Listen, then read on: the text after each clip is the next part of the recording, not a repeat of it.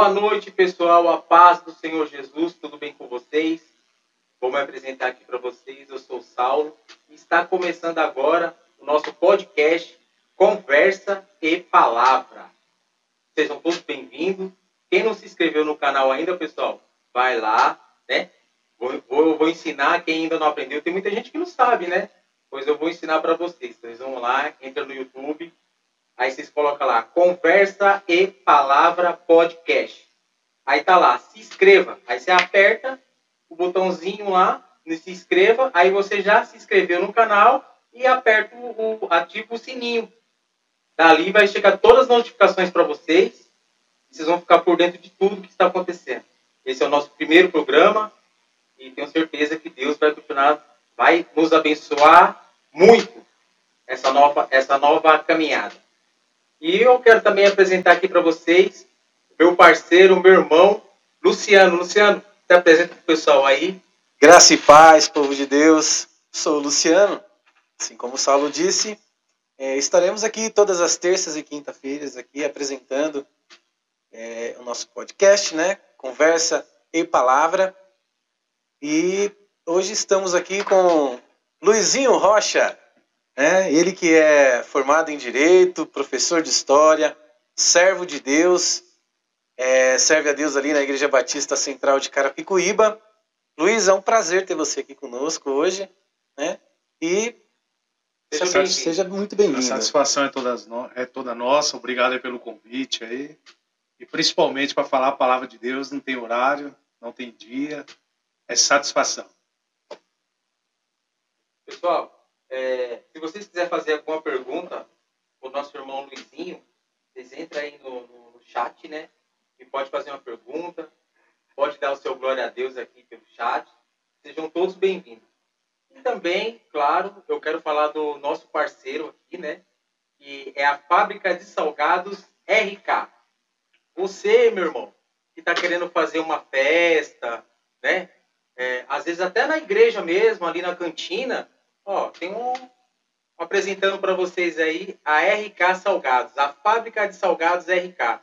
A fábrica de salgados RK, eu vou passar o endereço para vocês, tá bom, meus irmãos? Fica na Avenida Comendador Dante Carraro, número 690, no Ariston, Carapicuíba. Então, você, meu irmão, que quer fazer algum evento, alguma festa, tá precisando de salgado? Vai lá na RK, dá uma ligada lá. Eu vou passar o telefone para vocês agora, tá? 4181 1441. Vou repetir mais uma vez, hein? 4181 1441. É, liga lá na RK Salgados. Ó, lá eles têm é, coxinha, risole, é, tem, tem sal, é, como é que fala? Espirra. Espirra. Assa, é assado também, é assado de, de salsicha. Meu, tem uma porção de, de salgado lá. Tem uma porção de salgado lá. Vocês vão lá, Dá uma ligada lá, 4181 1441 RK Salgados. Muito bom salgado. Já comemos alguns aqui já. Opa. Maravilhoso. É muito bom, né, Luiz? Ora? Delícia, né? A gente é especialista no assunto, né? ai, ai. Ô, meu irmão, deixa eu falar um negócio pra você. Conta pra gente como é que, como é que foi a sua, a sua trajetória até encontrar Cristo na sua vida. Conta pouco aí então, nossos ouvintes? Tem pessoas que falam que ninguém nasce na igreja, né? Eu praticamente nasci na igreja. Minha mãe era caseira de igreja, praticamente nasci dentro de uma igreja. É, mas eu, como todas as pessoas que nasceram no ensinamento cristão, praticamente eu só ouvia falar, né? Não tinha experiência nenhuma. Ao ponto que quando eu completei 13 anos de idade, saí de casa, fui trabalhar e morar no serviço e não conhecia Jesus. Mas aos 18 anos, tive um encontro real com o Cristo, né? Daquele que eu ouvia falar, apres se apresentou a mim. E desde que comecei a beber da fonte de Cristo, pô, a sede é constante. Todo dia desejamos estar na presença dele, né? Nas lutas, na adversidade. Então, 42 anos de idade, muito tempo, né? 42. Bastante. Ô, ô Luizinho, é... tô curioso aqui. Então você já veio do berço evangélico, Sim. já é, ali seu pai, sua mãe, a família inteira? Como é que é? Ah, pai, minha avó se converteu, parece que quando ela tinha 17, 18 anos de idade, levou os filhos, minha mãe também. Só que a questão não é estar na infância na igreja, né? A questão é estar em Cristo, porque eu fui para a igreja, mas não conhecia Jesus. Participei de ceias, mas não conhecia Jesus. Participei de louvores, não conhecia Jesus.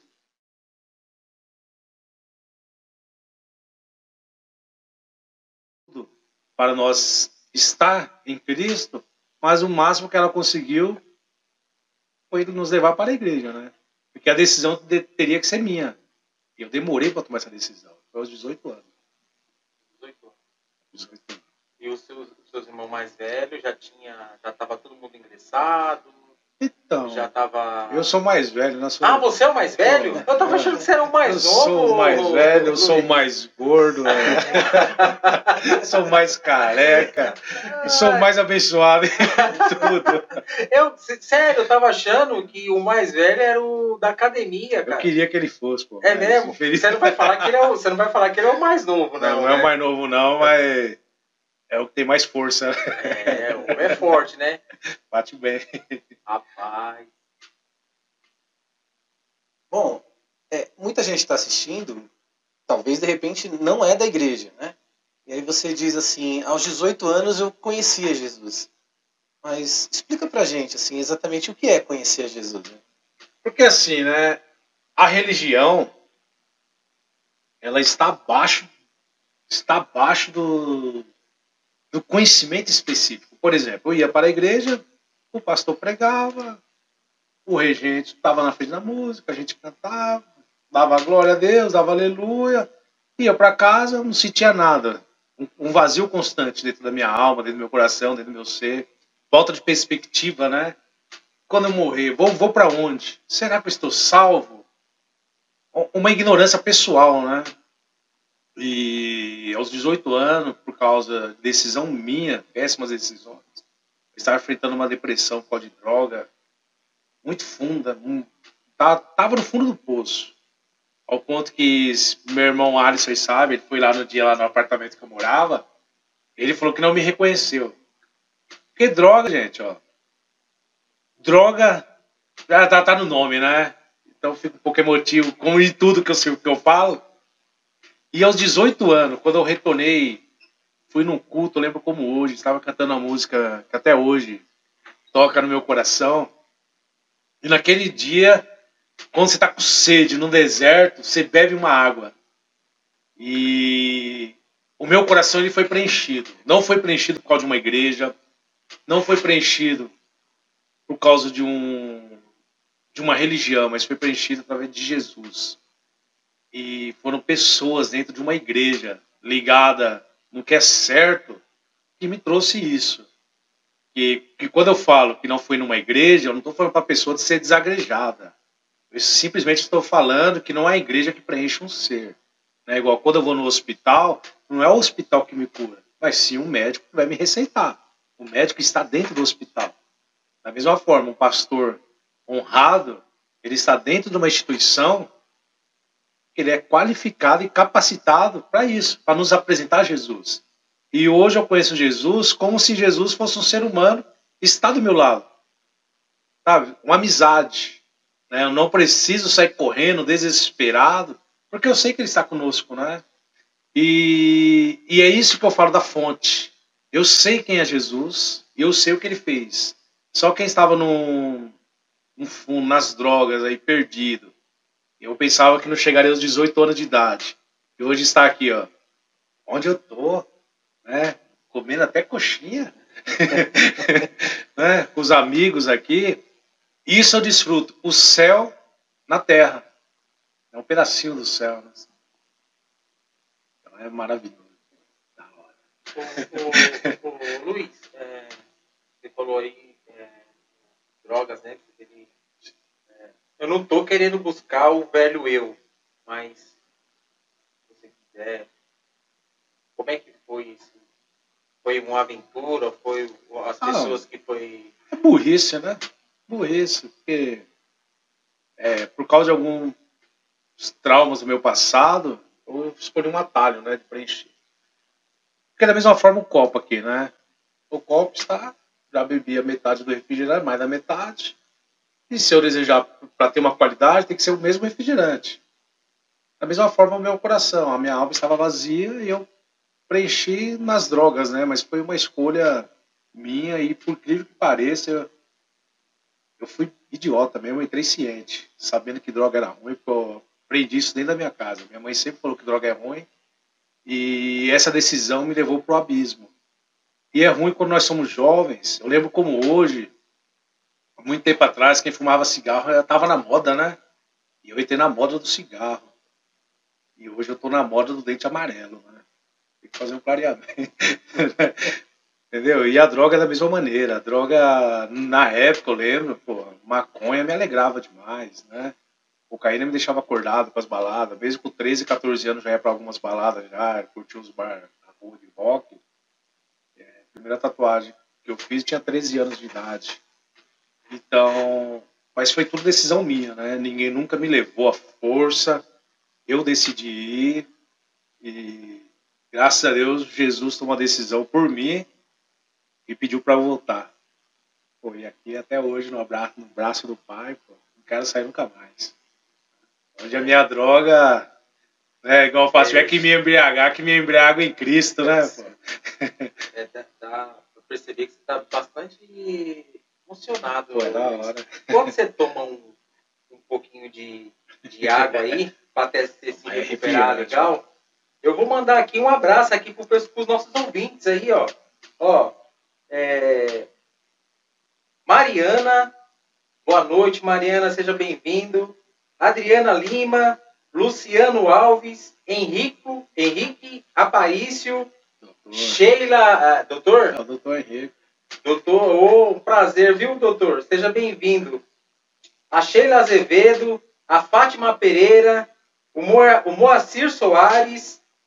Ó, quem quiser mandar um- um- uma pergunta aí, tá? Pro, pro nosso irmão Aqui, ó, Luizinho. Moacir, um grande amigo aí, ó, professor É. de história também. É, o pessoal lá da. Servo de Deus. Não, ele É era, é cê é era profe- Coab 1 e foi para Minas Gerais agora. Aí tá em Minas? A Adriana também é professora de geografia. Ô, que legal. Trabalha hein? comigo. Trabalha com você lá no. no, no- no- é Alberto? Quem? Norte? Alberto que Ó, que a Vila? Lourdes. É, também queria mandar um abraço aí para Fátima Aparecida, trabalha comigo aí. Fátima, um abraço. Até amanhã. Pois é, pessoal, ó. E aí, Luiz, é... aí você foi, Cristo apareceu para você, Porque assim, né? é... aí você. Foi que nem você falou no começo ali, né? Com os 18 anos, você. Foi na hora que você despertou, né? Porque assim, ó, as pessoas, eles têm igrejas sérias, quer dizer, não, não, não igreja. Tem pessoas sérias dentro de algumas igrejas e tem pessoas que não são sérias dentro de igreja. Todas as igrejas têm as pessoas boas e ruins, como qualquer outro lugar. E o que as pessoas muito prometem? Ó, você vir para a igreja, você vai ficar rico, você vai ter tudo isso, tal, tal, tal. Promete aquelas milhares e milhares de coisas, a quais não vou entrar nesse mérito, vou entrar no mérito a qual eu sei o que eu fui buscar em Cristo Jesus. Paz. Né? E quando eu falo paz, eu não estou falando uma vida perfeita. Né? Porque depois que eu me converti aqui, o pessoal sabe aqui, ó, Moacir, minha família, depois que eu me converti, pô, já tomei tiro, fui sequestrado, fui torturado, desempregado. Aqui o meu amigo Luciano sabe da situação, o Sim. Saulo que já passei, precisei de ajuda dos amigos, é, carro quebra, a gente briga com família. A minha vida, mas quando eu falo paz, é mesmo passando por tudo isso, mesmo tomando tiro, mesmo sendo torturado, mesmo sendo sequestrado, mesmo sendo roubado, né, caluniado, mesmo passando por tudo isso, na hora que eu deito na cama, durmo, tenho paz. É e essa paz que procuramos. Não procuramos é, carros, casa. Pô, se Deus me der, ele, pô, ficaria muito feliz. Mas isso ele vai me dar através do, da- do trabalho. Não adianta eu ir lá para a igreja, oh, quero um carro. Não, não vai rolar. Né? O Cristo ao qual servimos, ele veio na terra, não foi para nos dar riqueza financeira, mas foi dar uma riqueza, ser chamado filho de Deus. Pô, onde eu ando eu posso falar, pô, eu sou filho de Deus, ó. Meu, que honra é essa, né, Luciano?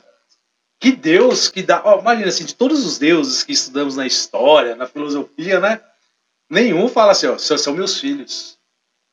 Mas o nosso Deus, ele nos trata como um filho. Pô, pelo amor de Deus. Eu... Ah, é, é inexplicável, né? Bom, e assim, eu conheço o Luizinho há um tempo. É, somos amigos, mas na verdade a Bíblia diz que amigos mais chegados que um irmão. E o Luizinho é um desses aqui que, na verdade, é, são muito pouquíssimos, pouquíssimos mesmo. E o Luiz é um desses que é mais chegado que um irmão. Inclusive, muita gente na igreja, até mesmo no serviço, o pessoal do serviço está assistindo aí. Até o pessoal do vídeo. Todo mundo tá, confunde a gente. Aí quando ele apareceu de camisa cinza, eu também de camisa cinza, eu já sabia que para saber quem é que tá falando é só ver mexer na boca, porque ninguém sabe quem é quem. Então eu conheço muito bem a história do Luizinho, e desde que eu conheço ele, ele é um Julius. Sempre teve dois empregos, né, Luizinho? Inclusive agora, né? É, então, assim, mudando um pouquinho de assunto, porque uma, da ideia, uma das ideias nossa aqui é que a, as pessoas conheçam mesmo né, os homens de Deus, não apenas uma palavra, né, falar sobre é, Deus, mas também de conhecer a vida, de conhecer mesmo o homem, né, o homem de Deus que você é. é. Então, sempre, desde que eu te conheci, você sempre teve esses dois trabalhos, porque a vida não é fácil, né? E eu queria que você me dissesse assim, como foi para você poder estudar e se formar é, e não parar nunca mais de estudar, que eu sei que você já se, já, já se formou de direito, em história, continua estudando. Fala pra gente assim, porque a gente cresceu numa época que não tinha tanta facilidade como tem hoje. Não tinha TEC, FATEC, não tinha nada disso. Então fala pra gente, como que, oh, qual é a sua experiência? Bem, vou ser bem sério, quando eu era criança, eu queria comer uma pizza, comer um cachorro quente. Essa era a minha vaidade. Parei de estudar moleque, né? 12, 12 anos parei de estudar para trabalhar. Aí retornei, eu lembro que eu estava terminando o ensino médio, namorando com a minha esposa, eu já era noivo. Aí eu tinha desistido porque eu fui reprovado e ia para o conselho, né? Eu não quero saber de mais nada. Minha esposa falou o seguinte: ó, quando, quando a Bíblia fala que a mulher sabe edificar, é essa edificação, né? Minha esposa falou assim, com muito carinho: ó, não vou casar com homem que não gosta de estudar, não. Eu sou formada, era o homem esperto do meu lado. E ela colocou isso no meu coração. Terminei.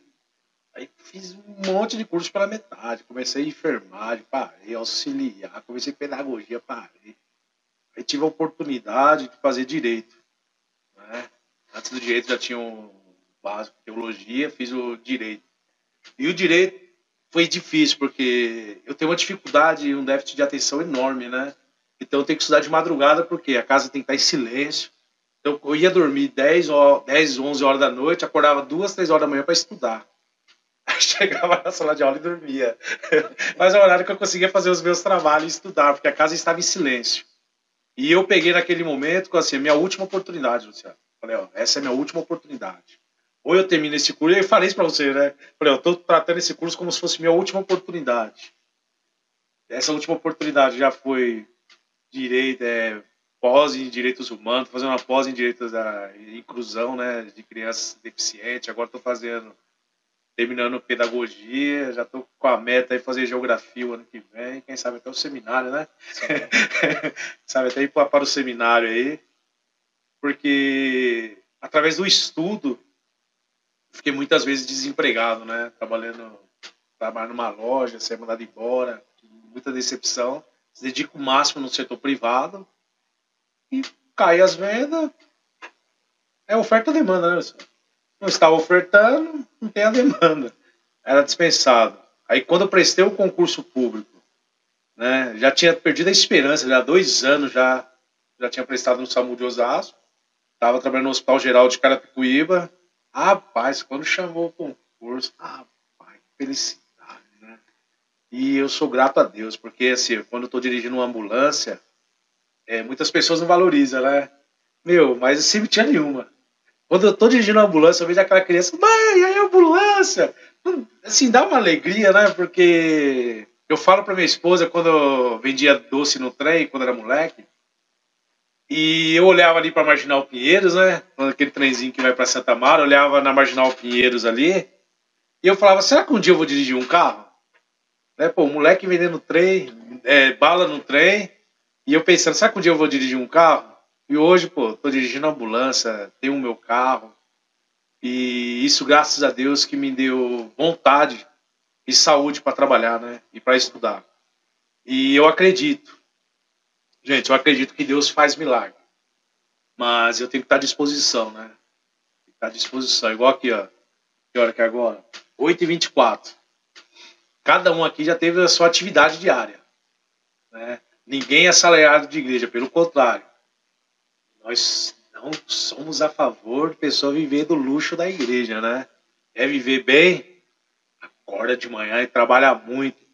Se não trabalhar muito, fica esperando cair do céu também não. Não adianta orar no monte e de manhã não ir procurar emprego. Bom, aproveitando agora também, vou mandar um abraço pessoal que está nos assistindo aí, comentando. Um abraço para Alexander Santana. Fala, Alex. Deus abençoe, filho. Manuel Pinho, Andressa Araújo, Moacir Soares. Um abraço, Moacir. Marilene Puzinati, minha tia. Beijão para você. Deus abençoe. É, Eliseu Eduardo, trabalha comigo. Oi, Eliseu. Deus abençoe, filho. Até amanhã. É, Anthony Casagrande, Maicon Amaral, um abraço para vocês. Muito obrigado por estar nos assistindo, comentando aí.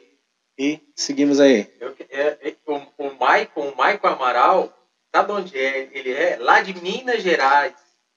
Contagem. É, o, gente boa, viu? Eu vou estar lá na próxima semana fazendo uma visita para ele. Vou lá para Contagem lá. Ele vai contar um pouco da história dele lá. Contar, é, vai contar um pouco. Vou longe, hein? Eu vou longe lá, rapaz. Falar que esse homem lá. Você tá doido, hein? A Mariana comentou aqui que a mãe dela também tá, tá acompanhando. a mãe dela, qual é o nome da mãe dela? A mãe da Mariana Bior. Mariana, não, o nome da mãe dela, como é que é? Mas a mãe dela tá acompanhando, né? Um é, abraço pra mãe da Mariana. É a Mari, lá da nossa igreja. Deus abençoe, Mari, você e sua mãe. Só fazer um adendo aqui, ó, o Moacir, é, eu conheci o Moacir já de um bom tempo, né? Mas quando congregamos junto na igreja Coab 1, ele já é formado em História, e foi ele que me incentivou, né? Ah, é? Porque assim, eu sempre tive vontade de fazer História, mas ele me incentivou, ele falando, oh, é bom tal. E é bom quando a gente pega pessoas próximas, porque tem muitas pessoas, né, Sal, que estão ao nosso lado, ele não ajuda a gente a realizar o sonho, mas adora jogar uma pá, né? Jogar terra em cima, né? Quando você pega uma pessoa igual o Moacir, pô, camarada trabalhador também, ó. Moacir é outro, também trabalha muito, hein? Trabalha em empresa, nas horas vagas, eletricista. O homem não para. Perfil do brasileiro, né? Quem é, é abençoado por Deus. Quem é abençoado por Deus adora trabalhar, né? Verdade. Posso fazer uma pergunta? Aproveitando que ele falou que é, é, motorista de ambulância, é, eu gostaria de, de, de saber de você como que foi. Esse praticamente dois anos de pandemia, Todo mundo em casa já estava morrendo de medo. E vocês que estavam na linha de frente, até parabenizo todo mundo, enfermeiro, médico, técnico, motorista, é, o pessoal da limpeza, o pessoal da segurança, parabenizo todo mundo. Vocês são guerreiros valentes, são nossos heróis. Queria saber de você como que foi esse período aí. agora, vou ser bem sério, não sei se a gente relaxou, depois da vacina, deu conforto, mas no começo, começo, como diz o jovem, né, foi punk. É, trabalhar com a incerteza se voltaria para casa saudável. Quem tem filho pequeno igual nós, né? Eu, meu filhinho lá que fez sete anos esses dias aí, era pequeno. E chegava em casa não poderia dar um abraço no meu filho, né? Tem que tomar um banho primeiro. É, sem condições de trabalho adequadas, né? Ah, foi, foi difícil. A gente confia em Deus, mas eu quero ir pro céu. Mas a morte me assusta, hein? Aquele papo furado, ah, eu não tenho medo de morrer. Eu tenho medo de morrer muito, sim. Eu tenho vontade de ir para o céu, porque fazemos planos, né? Quero ver minha filha se formando. Casando, não tenho muita vontade, não. Te entendo. Aquele pai, ah, eu quero ver minha filha de noiva na igreja. Não tenho essa ansiedade, não. Eu quero mais, eu desejo vê-la, né? Viajando, meu filho formado, né? O meu caçulinha aí, O, o, realizando. o, o Luiz, a, a Adriana Lima aqui ó, falou assim, ó. A, o meu filho fala isso, é, ele fica encantado com a ambulância. As Tá crianças. é, é legal, né? Isso aí, Sim, né? é. Falou. Teve uma vez que você estava num outro programa, né? Que você falou que as crianças admiram, né? Fica, ah, tal, vendo ali. E é o tal. sonho de infância dos meninos do tipo. Eu lembro quando era criança, eu adorava brincar, né? Ele saía na rua igual um bobo, né? Assim, passava a polícia. Então, passar pra você ver, eu não sonhei em ser motorista de ambulância. Eu não sonhei em ser professor. Eu não sonhei em ser formado em direito. Eu não sonhei nada disso. Eu sonhei o quê? Ter um carro. Olha como Deus é bom, né? Deus me deu muito mais. Né? E, e voltando aqui na, na pandemia, a gente, a, a gente ficou assustado. Eu dou um parabéns aí, ó. Aqui no. Posso dar um elogio aqui para uma, uma figura política? Pode? Parabéns ao Rogério Lins, Osasco aí, ó. 50% do vale alimentação aí para os funcionários de Osasco. Deu um abono aí final do ano. Pô, pega a visão aí, galera, dos outros, dos outros municípios, né? Belo É elogio. bom, né? É bom, né? Porque a linha de frente aí, como o Luciano falou aqui, não foi só funcionário da saúde, né, Luciano? Foi segurança pública, motorista de ônibus, ó, motorista de ônibus. Tem cidade aí que motorista de ônibus como a nossa aqui em Carapiba, motorista de ônibus aqui é o famoso motorista trocador, né? Ele é motorista e cobrador. Então o cara tem, teve contato com todos os passageiros que entrou dentro do carro. E teve que pegar o dinheiro de todos. É, e- deram ainda uma grande ideia de não deixar os carros saírem. E aí lotou os ônibus, lotou os trens de pessoas. né? Então, se a ideia era não contaminar, foi uma péssima ideia, né? Sim. Porque aí aglomerou o pessoal. Então, né, você tem que dar os parabéns para os heróis de plantão aí, aí Deus continua vos abençoando, né?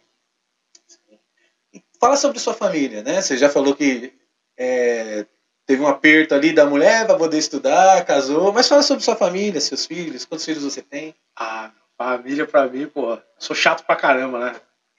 Família pra mim é tudo, pô. Eu sou aquele cara um pouco egoísta, né? E acho que todo homem é um pouco egoísta, mas família é da hora, né? É quando eu namorei minha esposa, eu falei, pô, não tenho vontade de casar. Eu pensei que seria um péssimo pai, né?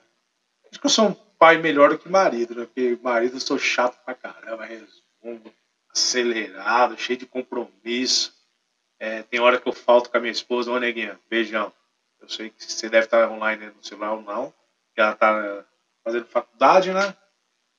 Mas, pô, a família é tudo, né? É um privilégio a gente chegar em casa, ter alguém te esperando. E hoje, ó, três filhos, Rodrigo, Letícia, e Leonardo, até cachorro. É, como Deus é bom. Não pensava nem em casar e Deus ia me dar um cachorro ainda. né? Então, família, porque assim, ó, a melhor coisa que Deus poderia dar para uma pessoa que deseja, né, que deseja é, realização pessoal, a maior construção para mim é minha família. E eu trabalho em dois empregos, às vezes faço bico. Teve até na, nas férias dos professores, teve um determinado aplicativo que deu uma promoção, assim, fazer 100 corridas, 120 corridas, ganharia 1.400 reais. Rapaz, nas minhas férias, peguei o carro, bora pra rua. Quando pego o dinheiro, minha filha, pai, o celular quebrou. oh, Deus. Oh, Deus. Pensei que o dinheiro era pra outra coisa, velho. Deus, né? Ele, ele me deu o celular. Se eu não tivesse feito aquela correria, eu não teria, ia ter que usar cartão de crédito, sei lá, eu ia ter. E Deus abençoou, comprei um celular para minha filha melhor do que o meu. Então é bom é, isso aí. Então a família é um projeto de Deus. E eu não consigo imaginar um cara que fala que ele é cristão e despreza a família. Né? Não consigo imaginar o cara fala assim, pô, nega a própria família e é cristão. Assim, isso aí é até uma exortação da minha parte, não sei nem se estou sendo inconveniente, mas não adianta glorificar a Deus e não ser um pai. Não adianta glorificar a Deus e ser um péssimo marido. Não adianta. que quando a, Bíblia nos ensina, né? Que o marido, ao ponto, se houver necessidade, ao ponto de morrer pela esposa, ela falou, é tudo, né? É tudo. Ah, então me diz uma coisa, assim. Tô vendo que já caiu um- alguns cabelos seus. Todos. E eu posso dizer porque o meu também tá caindo. Mas me diz uma coisa. Se o seu tá caindo, imagina o meu, então, é que já tá, né? Mas me diz uma Oh, coisa. meu Deus do céu. Isso daí é por causa dos seus alunos? Ou os seus alunos não dão trabalho? Então, os alunos podem a novidade, né? Mas vou ser bem sincero, acho que é mais fácil dar aula para criança que para adulto. Demos aula para adulto já em igreja. Sim, sim. Rapaz, porque assim, ó, as crianças, eles vão para a escola, mesmo com déficit, né, de estudo, porque dois anos sem aula, né? Os professores não têm culpa. Os pais também não, porque todo mundo com a incerteza da pandemia. Aula remota, ô, gente, pelo amor de Deus, vamos se colocar no lugar dos nossos filhos. Se eu estivesse em aula remota, eu ia ficar cinco horas na frente do celular assistindo aula. Ah, eu faço curso à distância. E não faço ao mesmo tempo.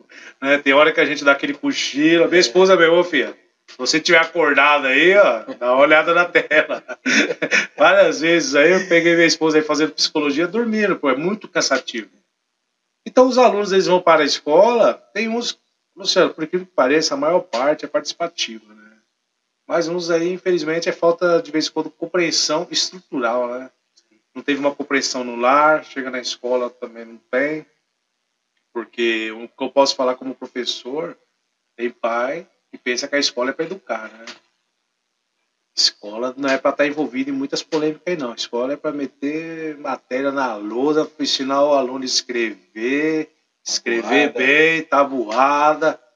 Depois o aluno cresce e vai ter as opiniões dele dentro do lar, né? Escola, perdemos tanto tempo discutindo balelas, né? E o principal, não, não estamos formando o menino para entrar na USP. Que eu desejo um dia chegar, o meu maior sonho, pessoal, tô aí na rua, o moleque, ô professor, passei na USP, pô, meu, pelo amor de Deus, eu vou lá, levo ele na hora para comer uma coxinha, lá qualquer um nome do lugar lá, mano. No, no RK. no Vou levar lá no RK. RK, manda mi- mil coxinhas aí que eu pago, pô. Não, privilégio, porque acho que todo professor... a coxinha para incentivar ele a estudar. É, com certeza. Agora chegou o dia das crianças, né? Agora. Cheguei na minha esposa, pô, neguinho, ó, comprar uns bombons, né? Pô, seis turmas na escola. Então é bombom pra caramba, né? Comprei um bombom pra cada um. Pra mim é, é caro. Vou ser bem sincero. Eles trabalham muito, é um, é um custo. Mas para aquele aluno que recebeu aquilo, não tem preço. Foi o único que recebeu. Para mim foi caro o volume, mas não a satisfação. Ficou tão barato, porque eu sei o que é chegar numa data, o dia das crianças, na pandemia. Muitos pais morreram, né? Mães morreram.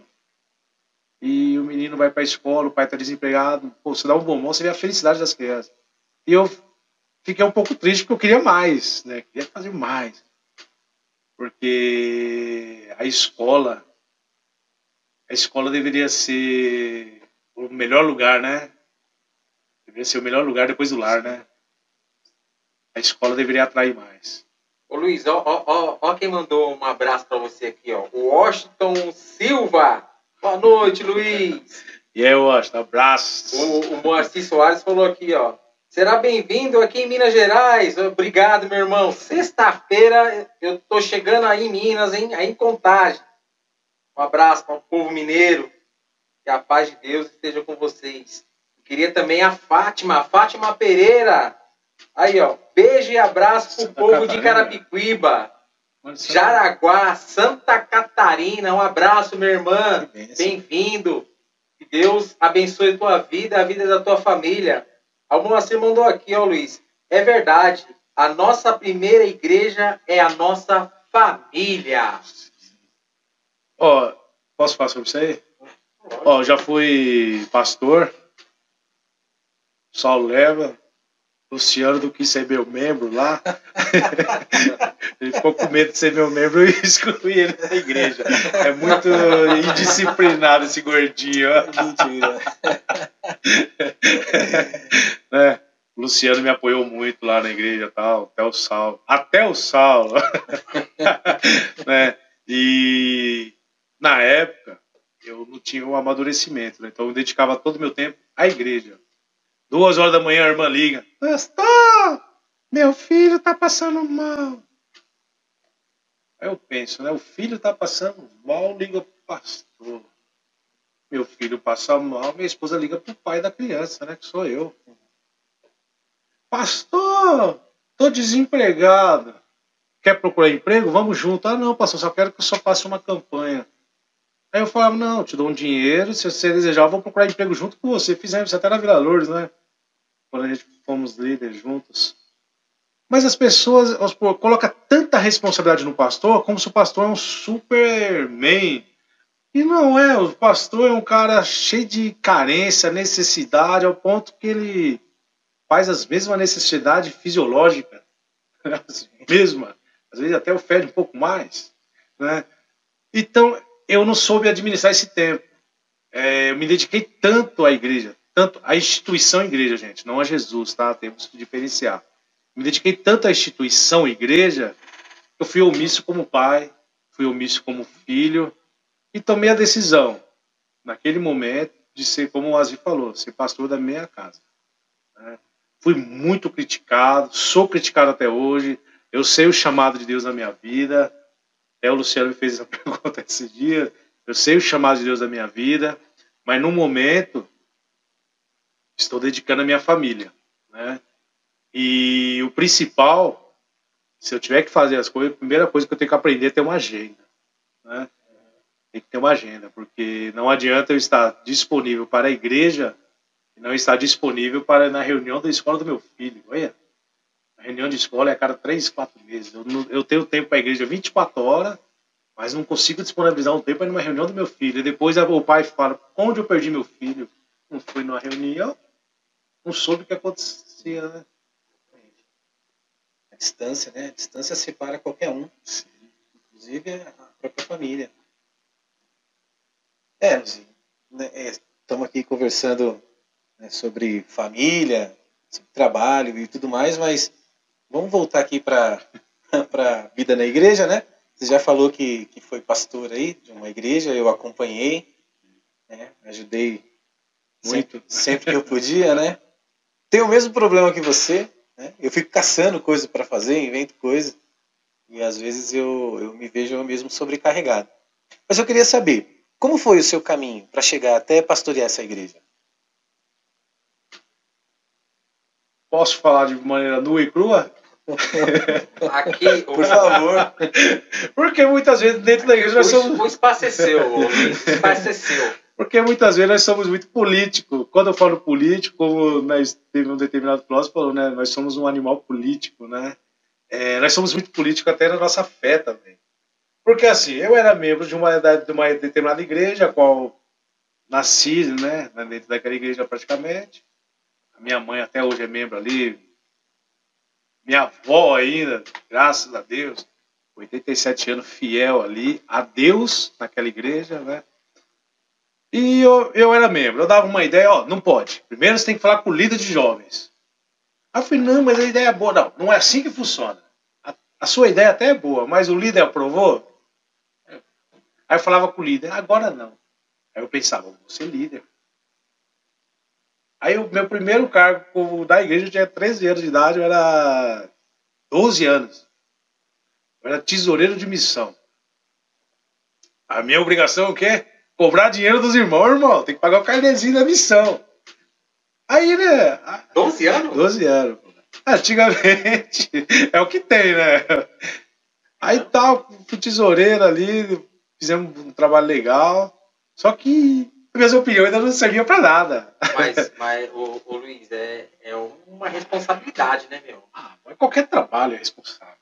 Né? Não, mas com 12 anos, você já pegar, ser tesoureiro ali, ainda tem que estar tá cobrando ali um irmão ou outro. Mas é fácil, no não. nosso meio é normal isso, né? No nosso meio evangélico é normal. Você pode ver a maioria dos pastores hoje aí, bons pastores, a maioria dos bons pastores começaram na infância na igreja os bons pastores. O que estraga é isso aí. Às vezes chega um, um cara do nada, já vira pastor, ele não passou por essas etapas. Ó, oh, gente, isso aí é minha opinião, tá? Não tô falando que tem que ser. Eu acredito que para você ser um professor de uma universidade, você tem que passar primeiro numa escola. Você tem que pegar a base. Tem bagagem. Né? Não adianta. Igual, eu acabei de fazer história, estou na escola do Estado. Estou pegando bagagem. Se me colocar hoje numa sala de faculdade para instruir um aluno, pô, eu vou tomar uma surra. Ou vou ser arrogante, né? Do meu jeito, que acontece com muitos pastores assim. O cara já chegou agora, tem um testemunho forte, ou casou com alguém. Ó, gente, isso acontece. Todo meio acontece, na empresa. O filho do chefe geralmente é chefe, não é? Uhum. Ele não passou por requisitos do próprio pai. O pai abriu aquela empresa, ele passou por tudo. O filho não vai passar por aquilo, ele pagou por ele. É da meritocracia. É, não tem a meritocracia. Não tem. Na igreja acontece isso. Vocês podem ver, filhos de pastor presidente, o cara já passou de campo. Depois vira presidente. Isso é normal. Mas eu penso que tem que passar por etapa. Então, no nosso meio é normal uma criança já ser, ser inserida na igreja. Ah, no Silviana mesmo, né? A líder lá das criancinhas, a gente era outras meninas. E ali, pô, virei. Aí falei, não, pô, minha opinião não serve para nada. Você é líder de jovem. E eu sempre fui muito polêmico, né? Da mesma maneira que eu sou aqui, meio sem filtro, sempre fui assim, boca dura, né? Como os outros uhum. falam. Aí teve uma eleição na igreja lá, eu fui eleito. O pastor falou: não, você pode ter sido eleito, mas você não vai ser o líder. falei, pastor, é, mas, é, então o senhor. Aí eu discuti mesmo, falei, então você não é homem, então, pô. Deu só palavra fazer uma eleição. Ganhei a eleição. O senhor fala que eu não vou ser líder, é, não interessa. Eu sou pastor. Quem manda aqui sou eu, eu sou ungido. Ah, você é ungido. Aí discutimos feio. Aí passou um tempo tal. Aí consegui pegar minha liderança. Né? Secretário ali e tal, vice-líder. Aí dava a mesma opinião. Não, não é assim. Você é líder de jovem. Mas tem que falar com o conselheiro. Eu antes eu não podia porque eu era membro. Como membro tinha que ter autorização do líder. Aí quando eu virei líder, eu tinha que ter autorização do conselheiro. Virei cresci na igreja, tal, comecei a ter cargos maiores, aí virei presbítero, não podia fazer nada porque tem um pastor acima. Virei pastor, não podia tomar decisão porque tem a sede. aí eu descobri uma coisa, eu não posso fazer nada, pô. Eu falei, cara, será que sou eu que sou muito acelerado que desejo fazer alguma coisa? Ó, gente, vamos falar aqui, já estão falando aqui, não estão? Fizemos uma vez, ó, pode, né? Fizemos uma vez um evento ao ar livre. E eu, Luciano, não sei se o Saulo já estava na pegada conosco naquela época lá do caminhão de som. Não, não. Aí chegaram e nós, tá, da hora, pô, nós todos empolgados, né, Luciano? É que era só jovens, ele não tava. Ah, é, velho, é careca. aí nós tudo empolgados, né? Gente, aí alugamos lá o caminhão de som. Vera, obrigado, Gileade, Letícia, pô, meu, Keila. Se eu falar o nome de todos, eu vou, quando terminar o último nome, eu já tô chorando. Deixa eu parar por aqui, então. A galera abraçou a causa, pô. Alugamos um caminhão de som gigantesco, coisa que eu nunca vi na vida, né? Trouxemos um amigo nosso, porque assim, eu sou uma pessoa que eu gosto de honrar quem passou anterior a mim, né? Eu era líder de jovem ali. Aí eu falei, não, mas quem tem que ministrar nesse culto especial é um cara que foi líder da casa. Nós temos que honrar os nossos líderes que passou. Aí falou, quem é o líder aqui? Ó, foi um, ó, o que aqui, um dos primeiros, que foi o Roger. Roger estava lá em Santa Catarina. Abraço, Roger. Roger lá em Santa Catarina. Meu, a Vera, a Vera, né? Virou madrugadas. Madrugada para conseguir passar de Pedro Barato, que é longe, né? Aí o Roger falou: Não, eu vou de ônibus, vou a pé, mas eu vou, varão. E a gente ficou com medo, porque o Roger é uma vez. Roger, você é uma vez, mas a gente fica com medo. porque o Roger ele tinha muito compromisso, né, Luciano? E ele também não era um cara muito bem querido, não, porque ele é uma pessoa antissistema, né? É pessoa acelerada. Porque assim, quem tem aquele espírito de jovem, que é as coisas muito rápido, e a gente não espera a autorização. Ah, só para não ficar meio estranho. Você fala que ele não é muito bem querido?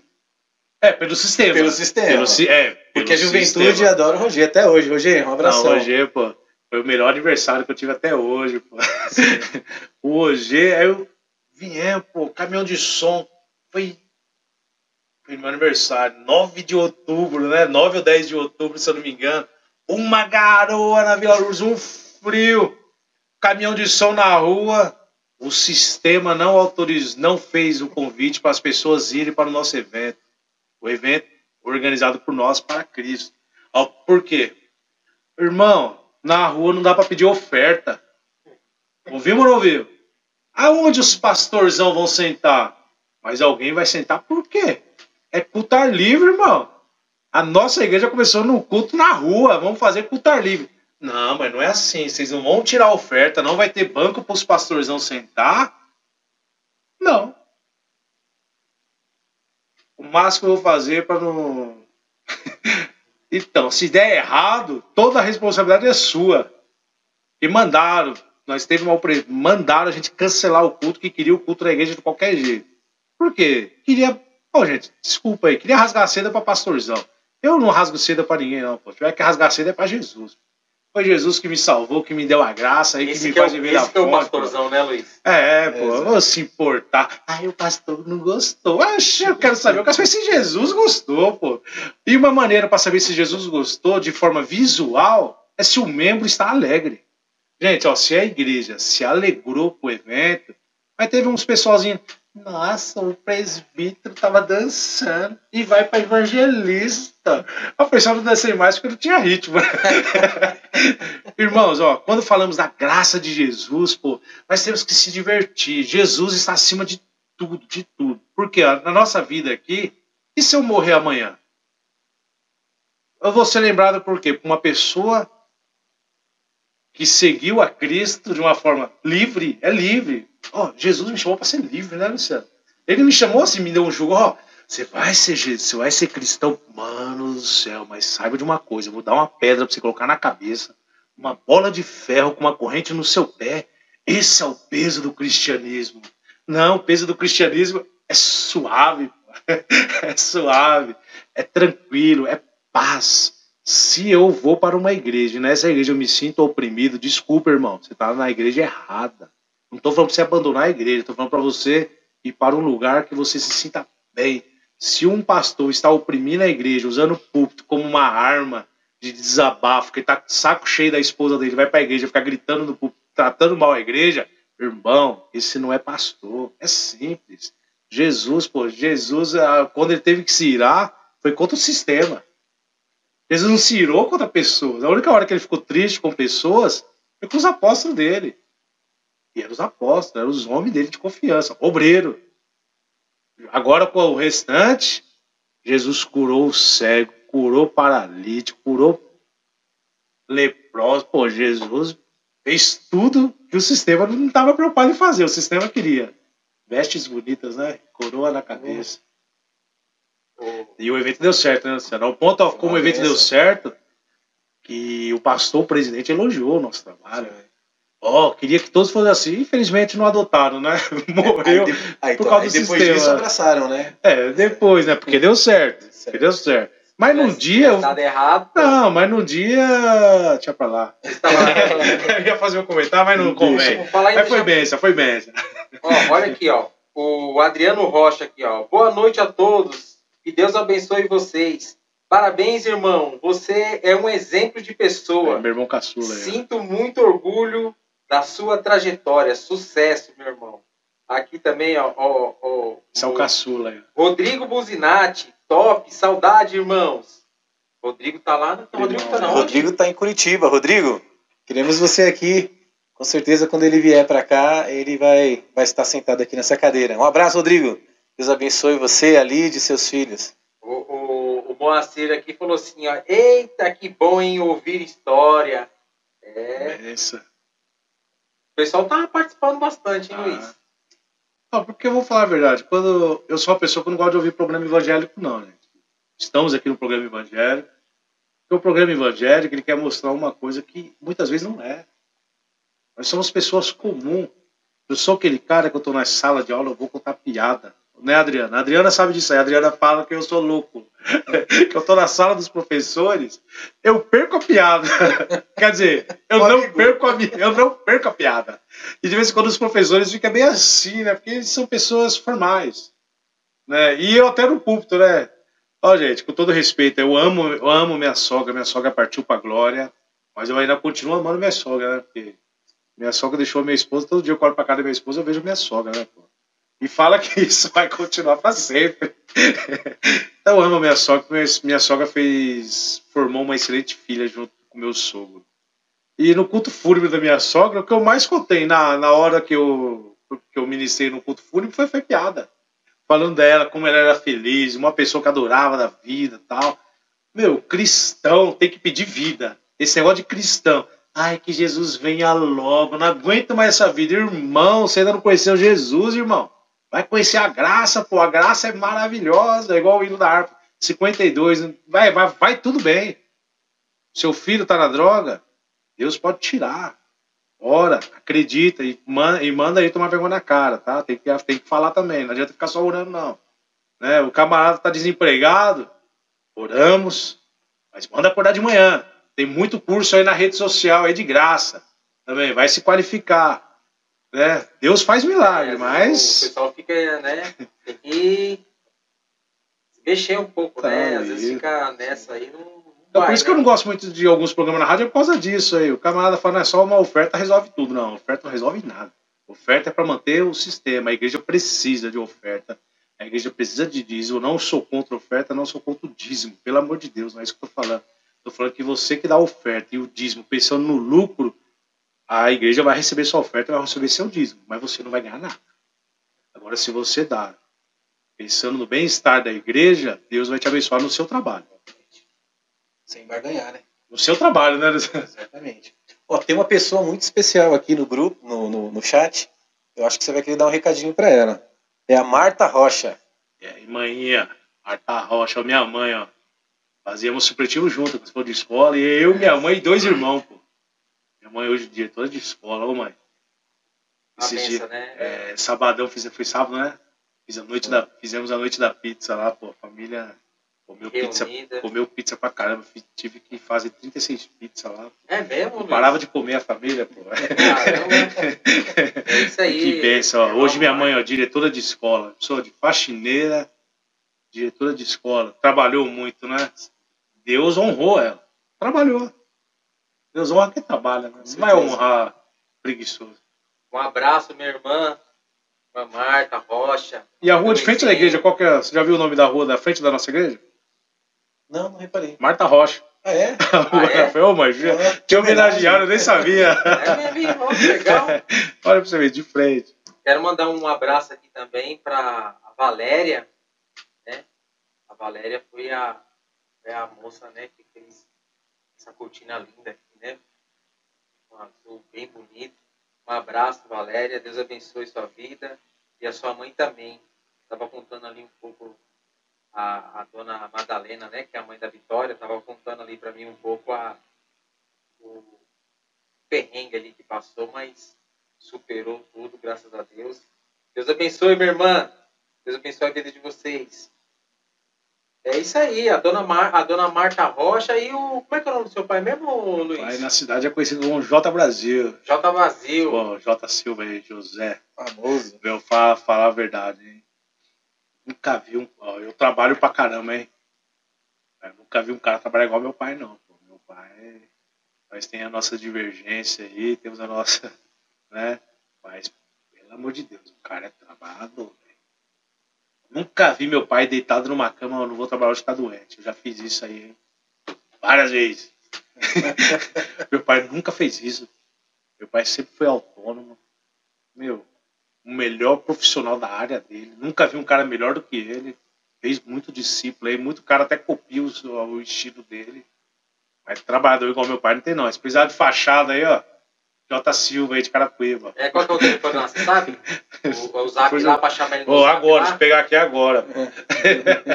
o Luiz, é, enquanto, vai dar dessas, né? Enquanto, enquanto, enquanto o Luizinho pega aí o, o telefone do pai dele, eu quero agradecer a todos, né? Todos o pessoal, né, Luciano, que tá participando aí. Com certeza. Deus abençoe a todos, meu irmão. Se quiser alguma, fazer alguma pergunta aí pro, pro nosso irmão aqui, o nosso convidado, Luizinho Rocha, pode ficar à vontade, pode mandar aqui que o seu recado vai chegar no Luizinho aí, a sua pergunta vai chegar no Luizinho. Fala aí, Luizinho, qual é o nome aí do, do da, da, da, empresa lá, do JP? J Brasil. J Brasil? É, tô... Ah, pai, eu falei com meu pai esse dia, agora eu mandei um monte de link. Eita! Aproveitar que eu tô entrando por ali, eu quero mandar um, um, um abraço, um grande abraço pro pessoal aí do Habibs, né? O Luizinho, seu xará, Luizinho ali do Improdutivo, seu pessoal, pessoal também ali do, do setor que eu trabalho, o pessoal do Produto Segredo, um abraço para todo mundo aí. Deus abençoe vocês. E um abraço também pro pessoal da minha igreja, né? Igreja Batista Central de Carapicuíba. Deus abençoe a todos aí, o pessoal que está assistindo, o pessoal Nosso que ainda vai assistir. Nabor, né? Pastor Nabor, Pastor Rafael, uma bênção na nossa vida. Pastor Nabor estará aqui com a gente também, né? E vamos fazer também o convite para Pastor Rafael. Se Deus quiser, ele também estará aqui. Os dois são excelentes, excepcionais. Além de pastores, são os nossos amigos. Aqui, achei o telefone, ó. Ah, pode- São Paulo tá 11. ah. Ó, pai, de graça propaganda. Eu vim aqui só para fazer propaganda.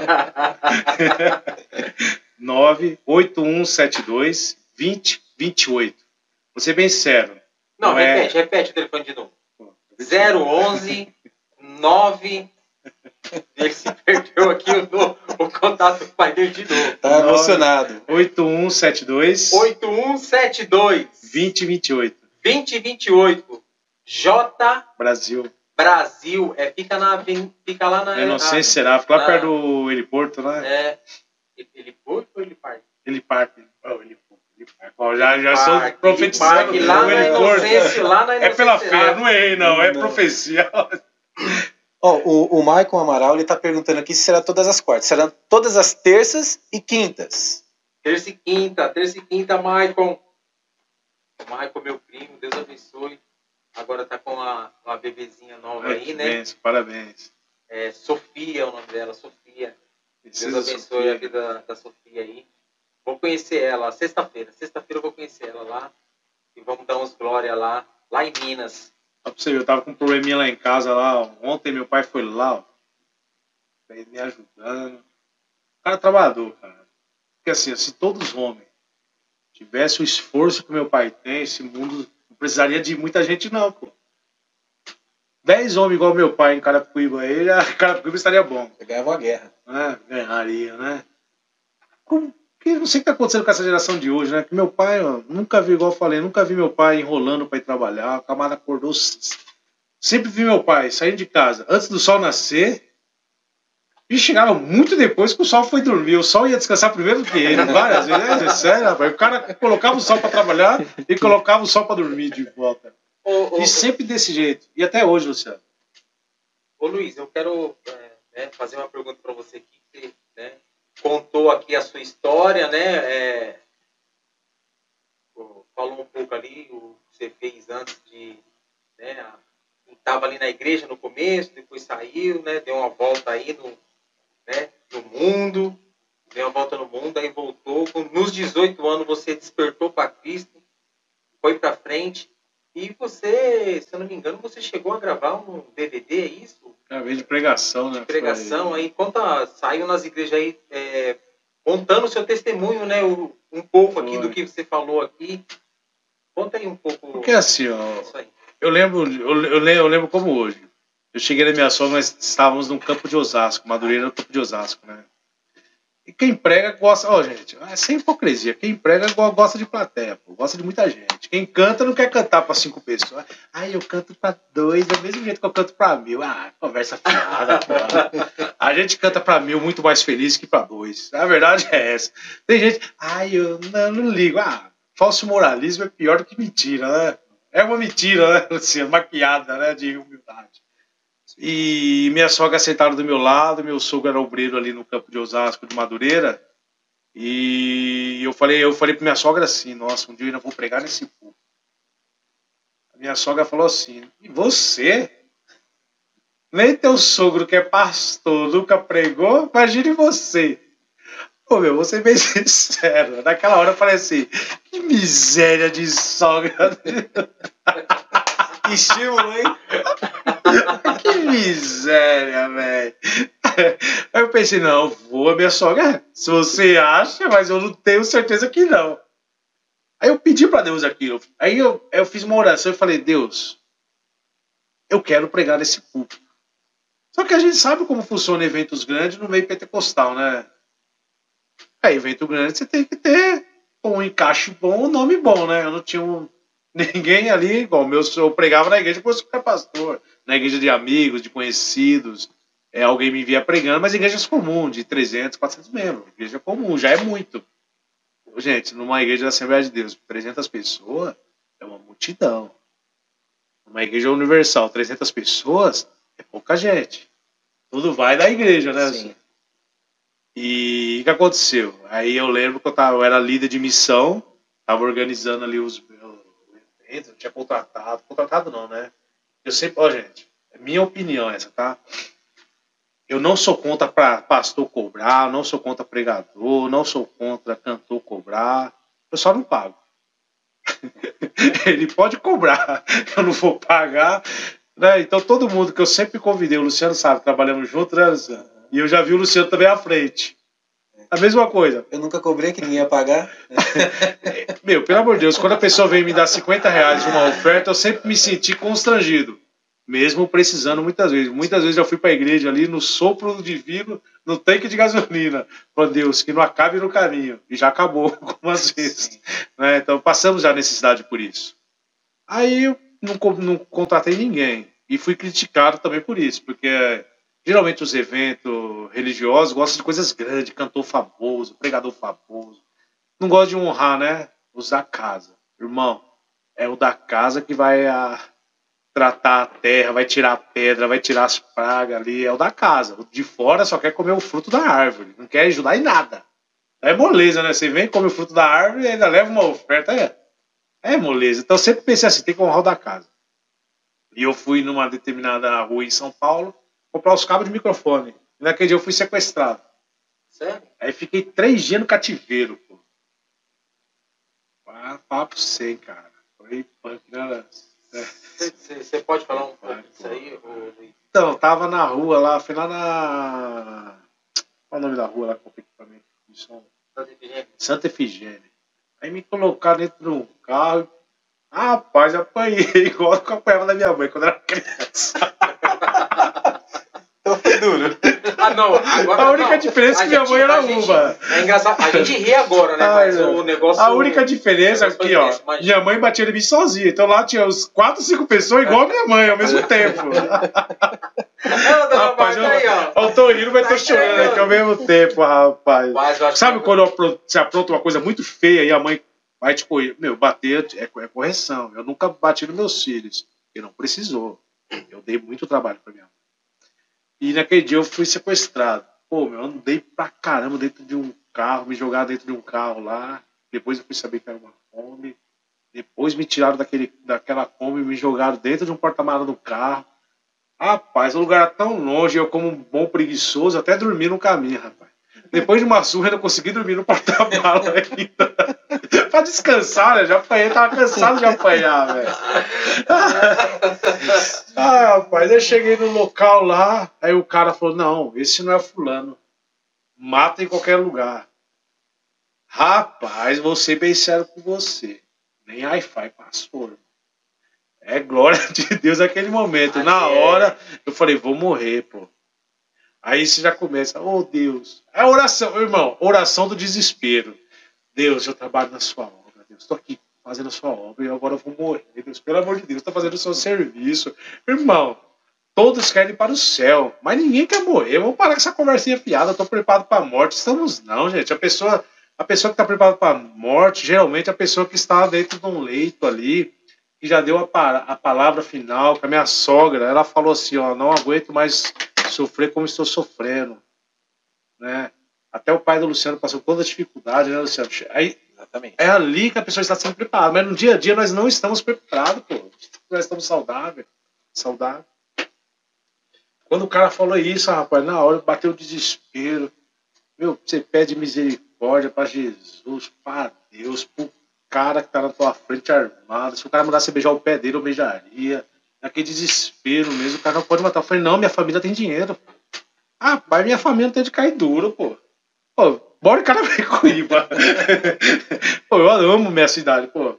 Aí eu falei, tem a... aí eu lembro, os caras foram, fiquei nesse cativeiro, no outro dia me amarraram em outro lugar.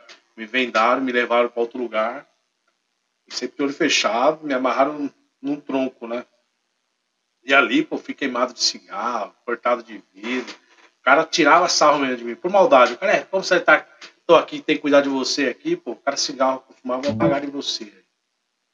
E eu pedi muita misericórdia para Deus, né? Para que Deus mandasse um raio, matasse o cara e cortasse as cordas.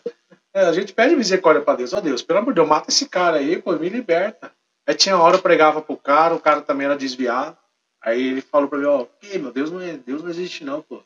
Eu era cristão, eu tô aqui e tal. Meu, na hora eu pensei, putz, pregar pra esse cara, velho. Na hora caiu a ficha, no segundo dia no cativeiro, eu preguei pro cara. E eu lembro, quando passei por tudo isso, a minha esposa foi trabalhar e lá no serviço dela, uma paciente, uma colega, não lembro, não recordo, falou para ela assim: a mesma maneira que seu esposo saiu da tua casa andando, ele vai voltar andando. Aí tinha um evento na igreja. Porra. Aí tinha um evento na igreja, meu sogro, o pastor, falou assim: Eu vou cancelar o evento. A minha esposa, não. O Luiz fez muito por esse trabalho. Se Deus falou, vai fazer. Foi.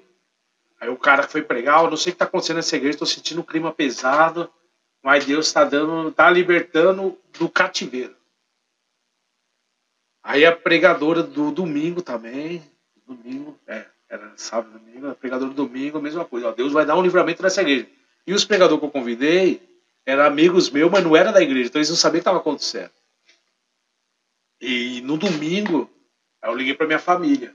Aí, na, acho que foi na segunda-feira, né, na segunda-feira, aí o cara voltou lá, né, e falou assim, ó, Mandaram vir aqui só para te matar, que já sabe que a tua família não tem dinheiro. E minha esposa falou que no dia anterior foram várias motos, se sabem onde eu moro, foi várias motos lá diferentes, duas motos diferentes, e voltava toda hora de frente à minha casa. Aí viu que não tinha dinheiro. Meu, os caras faz uma pesquisa, né? Pra ganhar dinheiro é dinheiro, pô, investimento. Sequestra, os caras gastaram dinheiro. Os caras não querem tomar prejuízo. Aí viu que não tinha dinheiro, aí o cara voltou com a ofertência de morte. E nisso aí, pô, chamaram amigo nosso que é policial, chamaram pessoa que é. Meu, a gente conhece pessoa dos dois lados, né? Quem é cristão conhece polícia e conhece bandido. Na igreja tem ex-bandido tem polícia. Na igreja tem tudo. Eu era um ex-idiota, usava droga. Na igreja tem. Você vê, uma pessoa que é. Que é só para cortar um pouquinho aqui rapidinho. Uma pessoa que na igreja não é elogiada. Eu fico muito triste. Aquele irmão que nasceu no ensinamento cristão e nunca desviou. Esse que deveria, o testemunho desse que deveria ter valor. Não o testemunho do cara que já foi drogado, foi isso, igual eu. É o testemunho de uma pessoa besta, igual eu. Agora aquele cara, pô, meu, cara aceitou Jesus na sua infância e nunca desviou. Meu, que testemunho para dar, né? Fiel assim, mesmo com toda a dificuldade. E quando o cara voltou no cativeiro lá, ele falou assim, irmão, mandaram vir aqui só pra te matar. Meu, fala pra você, cara. Caía assim, a perna tremendo. Foi desespero, hein? Aí, pelo amor de Deus, não me mata. Aí o cara, não, mandaram pra te matar, tal, tal, tal, tal. Aí passou um tempo, o cachorro não faz assim, vou quebrar seu galho, vou te soltar, só que você desce aqui só depois de meia hora. Ser bem sério com você, cara. Eu acho que eu fiquei mais de uma hora lá, mano, pra ter certeza que não ia morrer. Cara, se você descer antes, você morre.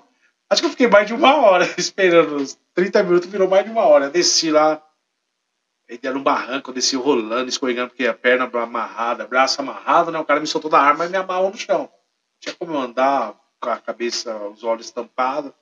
Aí desci lá, rolando tal, cheguei no final. Aí quando cheguei no final, o meu olho já tinha soltado, né? Conforme rolando. Aí eu comecei a gritar pedindo ajuda. Aí o que mais me deixou triste naquele momento, você venceu, não foi o sequestrador, não. Foi aquelas pessoas de bem chegava perto assim, é bandido, que a polícia deve estar tendo um castigo. Eu falei, não, mano, pô, só fui sequestrado. Que sequestrado? Que é o cara de nóia nisso aí, pô. Eu falei, não, pô, pô, chama a polícia, por favor. Meu, ninguém chegou perto de mim. Ninguém. Assim, as pessoas supostamente de bem, tinha gente com criança ali, tudo falou assim, é bem feito para esse nóia, olha. Então as pessoas de bem, que deveria fazer o bem, poderia chegar assim, vai poderia imaginar que eu era um bandido. Não, você não vai sair quando a polícia não chegar. Desamarra minha perna, deixa a mão amarrada. Senta aqui. Mas eu não conseguia sentar porque eu estava amarrado. Eu caí quase dentro de um esgoto lá. O meu, minha perna ficou dentro do esgoto. E o meu irmão Alessandro foi lá me buscar, não lembro, com a, com a minha esposa, a Raquel. Meu, imagina, três dias amarrado, velho. Imagina o cheiro, toda a necessidade fisiológica ali. Pô, a gente já é fedido se um dia você tomar banho. Imagina você fazer a necessidade fisiológica ali na sua roupa. Meu irmão falando assim, meu, não dá pra você voltar com a gente no carro, não, vou te amarrar em cima. ah, rapaz, eles pararam com a gente antes da gente subir numa pizzaria. Ah, rapaz, a mulher servindo aquela pizza pra gente, assim, a mulher com uma cara de nojo, velho. Comia, meu, foi o melhor pedaço de pizza da minha vida, sabe? Aquela pizza da liberdade. Então, aí é onde eu vou falar. Voltei, chegou na segunda-feira, na segunda-feira tal. Acho que foi no domingo que isso aconteceu, segunda não lembro, não lembro o dia exato. Eu sei que no outro dia minha esposa falou assim, ó, lá no serviço eles querem que você passe numa psicóloga, né? Que minhas amigas, tá, a gente trabalha na saúde, então você consegue esses contatos de emergência. Você quer passar na psicóloga? Vai passar pela psicóloga. Vou lá falar para ela que Jesus salva, cura e batiza e prepara para o céu. Gente, eu não sou contra a psicologia, pelo amor de Deus. Mas eu não precisava, tá? Eu sou 100% a favor da ciência, ao ponto que eu trabalho na saúde. eu estudei. Minha esposa está fazendo psicologia, mas eu não precisava naquele momento. Outros momentos eu já precisei de psicólogo já, né? Todos nós precisamos em algum momento. Até de psiquiatra também, né? É. E chegou no dia anterior, aí ligou uma pessoa em casa, meu, então, como você tá? O cara puxando conversa, meu irmão, fala logo. Porque o homem é muito grosso o telefone, oh, fala logo, se identifica aí. E o cara se identificava, querendo saber do meu filho, ô, mano, pô, fica enchendo o saco aí, pô. Você liga aqui, quer saber as coisas, pô, fala o que você quer logo. Então, eu sou o cara que tava com você no cativeiro. Eu liguei para te pedir perdão, que quando eu desci do morro, encontrei uma pessoa e falou assim: hoje é o último dia que você tem que aceitar Cristo. E se você não aceitar hoje, a tua cova está aberta. Então, quando ele desceu para ir ao encontro os comparsas dele, ele já teve uma palavra de Deus na vida dele. E ele falou que naquele dia, quando ele voltou para me matar, que a ordem era de me matar, né? Ele já voltou já com essa dúvida. Matar ou não matar, né? Ou recebe a ordem da, do comando deles lá, chamado de Deus. E ele falou que ele. Ó, isso aí foi, foi no domingo. Ele falou que foi pro culto à noite. Quando ele entrou na igreja, teve uma revelação para ele. Gente, eu acredito em revelação. Eu acredito nos dons do Espírito. Eu não gosto de palhaçada pode palhaçar de circo. Eu acredito que Deus revela sim, isso é um fato. Eu acredito fielmente. Mas naquele momento o cara foi me pediu perdão por telefone, eu perdoei, né? Só que eu não quero ver nunca mais, né? Vai para cada um pro lado. E fui convidado para pregar na sede. Para contar o meu testemunho. Fui convidado para pregar na sede, outras igrejas grandes. Tá vendo? Deus é. realizou o desejo do meu coração você, você... Paguei um preço. Você... Então não peço mais nada para ele. é, é, é, um testemunho muito forte, hein, Testemunho muito é. forte mesmo, que não é. Eu também já passei, não pela sua situação, mas eu também já fui sequestrado, cara. É dera, né? É um negócio, você não sabe. Até quando, de repente, né, o cara resolve te matar. E foi Deus mesmo que. É Deus mesmo. Né? Quando Deus tem um propósito na vida da gente, né? E mesmo assim, você, você contando aí, né, se emocionando, chorando e rindo ao mesmo tempo também. É. Mas só que na hora só é só quem só quem ah, passa por muito. isso. Ó, dentro da minha mente, sabe, vou ser né? sério, pensei em palavrão, joguei maldição, pedia para Deus mandar raio, pedia para Deus mandar graça. Pensava em tudo. Mas ao, ao mesmo, mesmo ao mesmo tempo você pregava pro rapaz. Então, ao mesmo tempo, porque assim, olha, cristianismo é isso. Pô. Eu, espera a pessoa que vai ser cristã, é, a vida dos ursinhos carinhosos, né? Os ursinhos fofinhos, bonitinhos, o céu maciozinho, a nuvem voa. Não, pô. Ser cristão, você é um ser humano normal, passa pelas mesmas necessidades normais e pelas mesmas aflições. A diferença é que temos um Pai no céu, o Espírito Santo que nos conforta e Jesus Cristo morreu por mim e por você. Essa é a nossa diferença. Reconhecemos Jesus como nosso único e suficiente Salvador. Isso é ser cristão os bens materiais, a minha vida não me pertence. E meu maior medo, Saulo, fora da morte, assim, eu fiquei muito medo da morte mesmo, tá? E não foi a primeira vez que eu fiquei perto da morte igual essa. Né? Não, igual essa foi a primeira, desse jeito foi a primeira vez. Mas foi- sem medo de ser morto num lugar, né? Aí eu descobri que eu tava numa mata fechada de Mongaguá. Tava lá no. Você me praia. mata lá no meio da mata lá, meu corpo não vai ser achado de gente, pô. Que humilhação, pô. A gente quer. Meu, uma coisa que nós gost... que não é que gostamos, que valorizamos, é um sepultamento justo, né? É, tem pessoa que fala, não, nós não liga, não, não se importa. Que é isso? Até José falou, leva os meus ossos? É, Quem sou eu, né? é. Nós temos que valorizar. De vez em quando eu vejo assim, passou agora o dia dos finados, né? Vejo muitas pessoas criticando as pessoas. Meu, temos que respeitar as dores, né? Temos que respeitar as particularidades. E nessa, e nessa pandemia aí, os cemitérios estavam muito cheios, né? Esse agora, dia 2 agora, o, movimento tava. Foi um momento, Muita- que, a, foi um momento que a pessoa pôde né? se despedir, né? Porque não teve velório. Muitas pessoas É. morreram na pandemia não teve direito de um adeus, né? É. Até isso a pandemia tirou, né? Nem É. um adeus. Meu Deus, você não via nada, você só via o caixão fechado ali, não via rosto, não via nada. Isso é humilhação. E tantas histórias, né? Você, você que está na área da saúde, você, né? é, Sei lá, acho que só enrola a pessoa mesmo no, É, minha esposa que trabalha nessa área. aí, lá. E, Minha esposa é técnica de enfermagem aí, ó. Neguinha aí na linha de frente, né? É a Julias. A Julias é se emprega a mulher também. tá emprego, né? A É. família não para, né, A, Luiz? mulher, a Julias aí. Mas É, muita então. família, muita família sentiu, né? Deu. São Sentimos mais, ainda, né? São mais, Sentimos. são mais de 600 milhões de pessoas? 600 Ou mil 600 no Brasil. mil, né? Brasil. 600 mil pessoas, mais de 600 mil pessoas. São os números- Foi. Passado, pode ser muito mais, pode ser menos. É. Mas é muita gente. Muita gente. Pelo amor de Deus. Você pega assim, todo mundo pode não ter na sua família próxima. Ali vai ter um primo, amigo de um primo, tivemos vizinho. Olha, a pessoa fala, na minha casa não teve, mas na casa do vizinho teve. Tem que respeitar as dores, né? Ô, ô Luizinho, é, aí nessa nesse seu testemunho, nesse seu testemunho aí de vida, aí aí você aí você também não parou, né? Depois você lançou o seu foi um DVD ou foi um CD? Então, é, foi um DVD nessa Aí- época aí. Acho que nem tenho uma cópia nenhuma, rapaz. Ninguém vendeu, comprou. vendeu tudo? eu não vendo tudo. Ninguém pô. comprou. Desculpa a risada, gente. Mas é verdade. Só minha mãe que comprou por caridade. Não, que foi doação, foi doação, né? Eu ganhei a filmagem. Foi gravado aí na igreja do amigo nosso, lá do Pastor Hélio.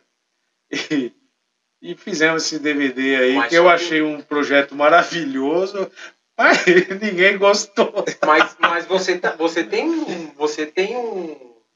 Um CD, pelo menos. Terror Jogo Rapaz, eu nem sei se tem em casa. Acho que eu É. fiquei muito decepcionado. Nem ele gostou. Não, não Não, o é, testemunho o foi- testemunho é muito forte, Sim. não- Não, foi benção. Foi, foi a experiência. Você através, você. através do seu testemunho, quantas vidas não, não se entregaram a Cristo? Não, mas você bem Quantas você. igrejas você não rodou? Eu, eu, Sim. quando você chegou na Vila Lourdes, eu ouvi o seu testemunho lá e eu vi você na igreja só foi aquele dia. Depois, pô, cadê o Luiz?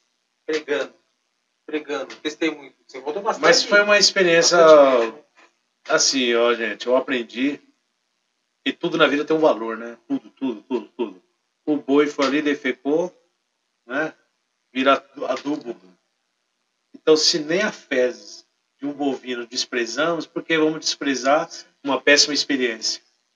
É, uma lágrima pode ser um desespero hoje, mas pode estar regando a semente da vitória de amanhã. pô. Pode, olha, filosofia agora, hein? filosofia. Sua mãe tá falando que tem o DVD lá, perguntando se você quer emprestado. Ô mãe, a senhora abriu o DVD, mãe? Ó, quem mandou um abraço aqui pra você, Luizinho, foi o, o Alex Santos. Luizinho é show. Ô Alex, saudade aí, pô. Um abraço, o nosso irmão? Antônio, lá de Minas Gerais. Antônio Saraiva, Luciana. Amaral. Antônio Saraiva Amaral. Ó, que não forte, hein? É um obreiro lá de Minas. Lá de Contagem. Um abraço, meu irmão. Vou estar aí em Contagem, hein? Pessoal de Contagem, só reforçando, hein? Pessoal de Contagem tá participando lá em Minas, hein? Um abraço, um abraço pra todos. Rapaz, É. menino acordado essa hora. É isso aí, meus irmãos. Ó, pra vo- vocês verem, né? Enquanto o Luizinho aí toma, toma um refrigerante aí, é, para dar uma, né, uma refrescada aí na garganta, para vocês verem o, o, o, o, testemunho né, de, de vida dele, que não, não é fácil, né, Luciano, Sim. passar a situação que ele passou, né, e é quando Deus tem um propósito mesmo na vida da pessoa. Deus faz isso aí. Às vezes você fica, né? Não, eu não quero, não, ó, oh, vai para a igreja. Não, Deus não. Às vezes Deus te aperta mesmo, mas às vezes isso foi para provar, né, Luiz, Sim. que Deus é, é, na sua Sim. vida, né?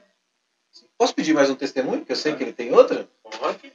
Ô Luizinho, fala pra gente aí o dia que você tomou um tiro. Rapaz, é. Estou falando, gente? Então, porque eu assim. Estou falando pra vocês, esse homem aqui. É...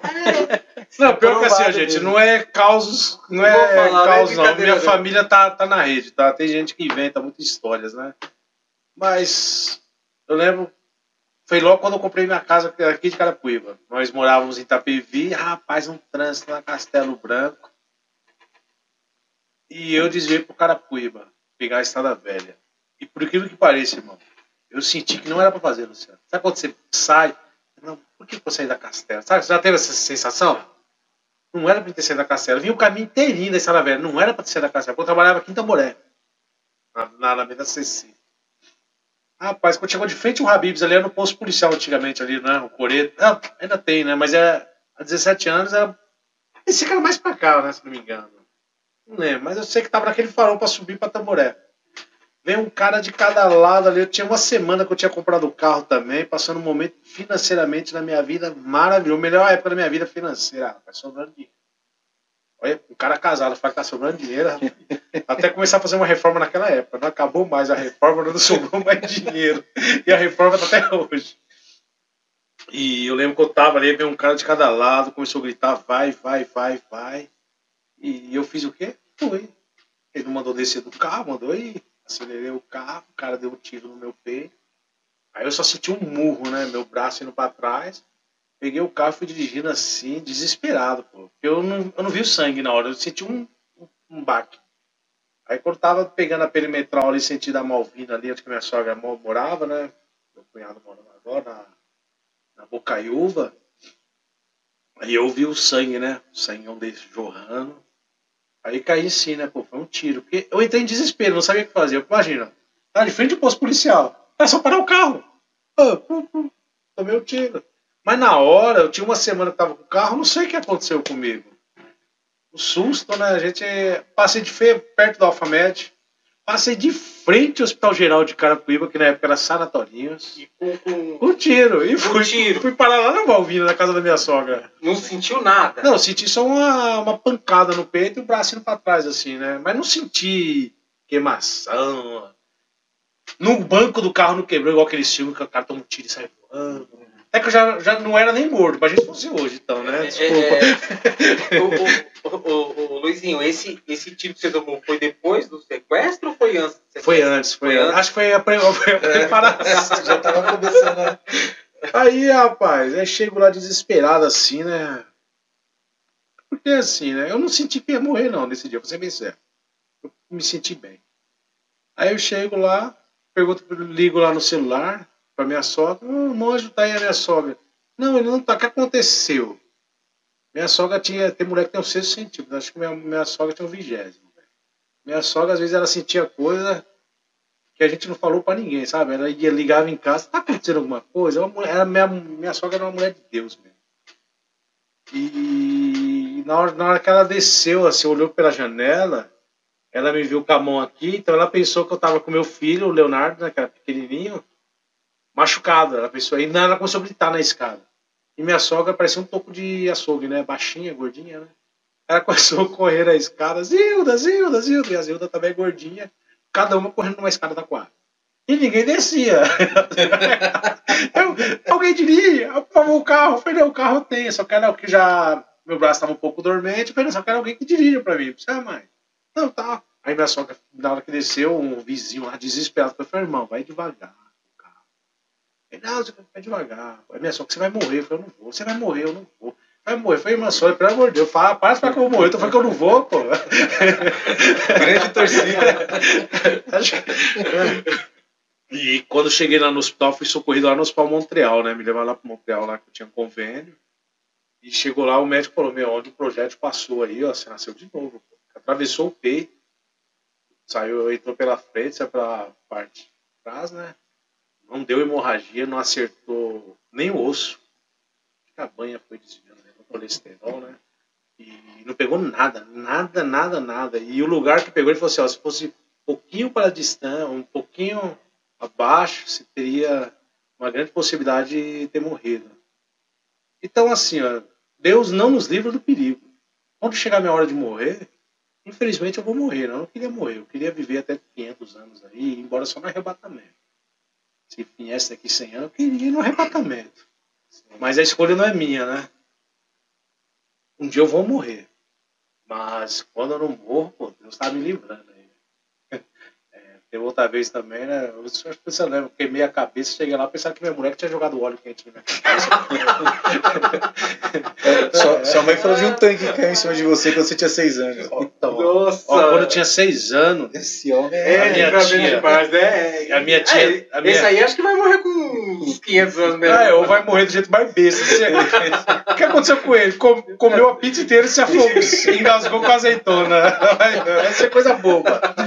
Quando eu tinha seis anos, eu lembro disso aí, pô. Eu falei meu, fui as meninas pulando corda, minha tia Cláudia, a Elaine lá, as meninas do bairro pulando. Eu fui pular, minha tia, sai daqui, moleque. Eu era um moleque muito chato pra caramba, né? E ela, dois anos mais velha que eu só.